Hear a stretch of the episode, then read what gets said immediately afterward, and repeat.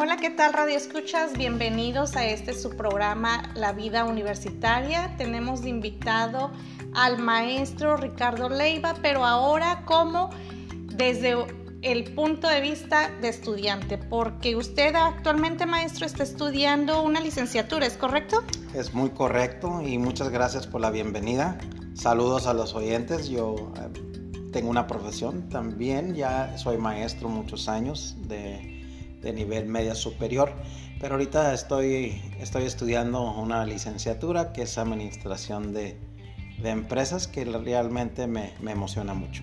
Ok, maestro, entonces usted, eh, ¿cuántos compártanos un poquito? ¿Cuántos años de experiencia tiene como docente? Como docente tengo 12 años uh, frente a grupo. Con jóvenes de preparatoria, ¿es correcto? Jóvenes de preparatoria, también he trabajado en, en uh, niveles básicos como en primaria y secundaria. Perfecto. Y usted, pero ahora le tocó una, una época de estudiante muy diferente todo ha sido en línea, no ha tenido ni siquiera la oportunidad de visitar las instalaciones de su escuela y eso es pues es bastante distinto a lo que nosotros en nuestros tiempos estudiamos la universidad. Sí, mire, y la verdad, ahorita eh, el tema que vamos a embarcar hoy se me hace que es hasta más importante por, por los modos que estamos nosotros viviendo este momento, ¿no? Todos en distancia y, a lo mejor si, podemos hacer estos vínculos, estas ideas de, las relaciones interpersonales, a lo mejor podemos llegar a, a, unas conclusiones muy útiles para todos. Claro, muy bien. Entonces abordemos el tema. El tema principal aquí es cómo promover la amistad en el ámbito universitario. Entonces, usted, desde su punto de vista como estudiante, ¿cómo considera usted que se pudiera promover la amistad? Primeramente vamos a empezar por definir para usted qué es la amistad. Muy bien. Pues mira, la, amistad eh, eh, lo, se puede definir en diferentes formas, pero más bien es, es, la, es crear vínculos con, con otra persona. Eh, ya cuando tengas un círculo más grande va a ser como un vínculo entre una comunidad de amistad, ¿no? es, es más allá de lo que es la familia y, y la amistad son, son esas relaciones de donde, eh, donde son, son criadas sociales, de puntos comunes, de donde, eh, donde nosotros podemos, fuera de nuestra familia, también buscar así una relación significante afuera también afuera de lo que es una relación donde es Ah, romántica, íntima, sexual, también puede ser una relación eh, muy importante en nuestras vidas que no, que no está ni en la familia ni como una, como una amistad o una relación romántica. Claro, muy bien.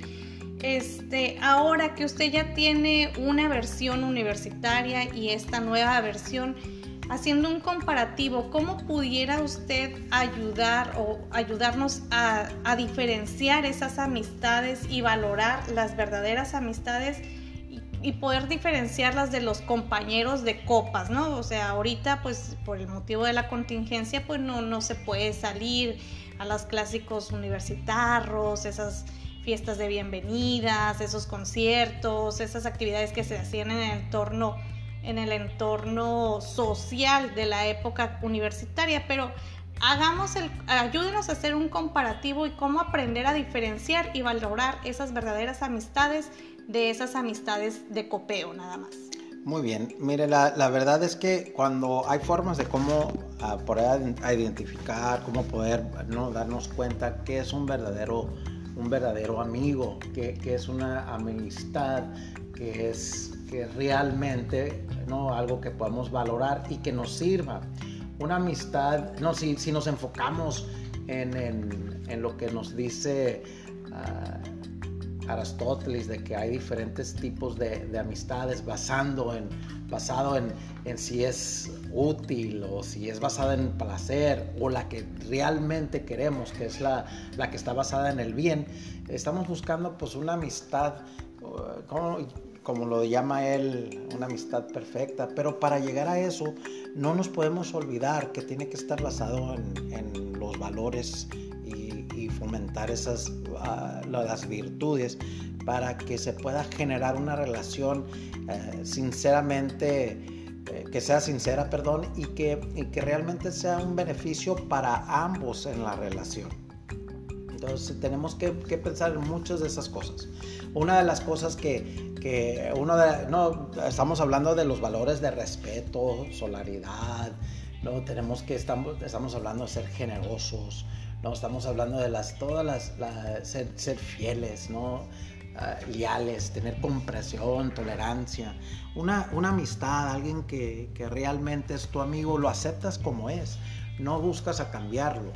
Y es muy importante que podamos definir eso, porque si hay dificultades entre amistades y las dificultades yo siento que es cuando uno no puede identificar eh, quién es un verdadero amigo. Y un verdadero amigo te respeta, te tolera, te comprende, eh, eh, está ahí cuando tú lo ocupas. Ah, me, me, recuerda una, una cita muy importante de, de Eurípides, de, que, de uno de los, de los grandes poetas trágicos griegos, que dice que los amigos muestran su amor en tiempos de problemas, no en, en, los tiempos de felicidad. Pues esa, esa, también, ¿no? Donde el amigo está en las buenas y las malas, donde tú puedes contar con esa persona. Y está, no, ah, les he contado a muchos de, mis alumnos, de mis amistades, es fácil reconocer un, un buen amigo y, y, tú también ser un buen si tú eres un buen amigo o si tú eres un amigo real.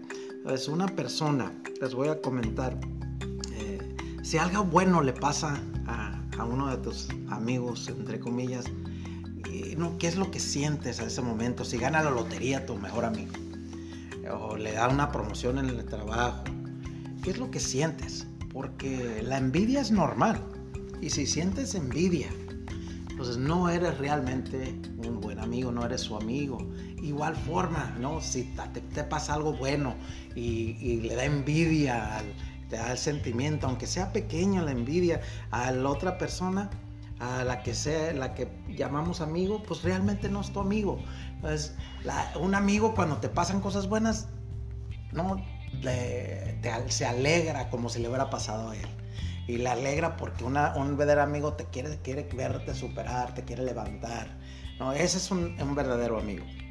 Y pues en, esas, en esos casos así lo pueden estar podemos estar buscando los filtros y cómo las dificultades y entre, entre crear amistades y esas, esas ah, relaciones interpersonales.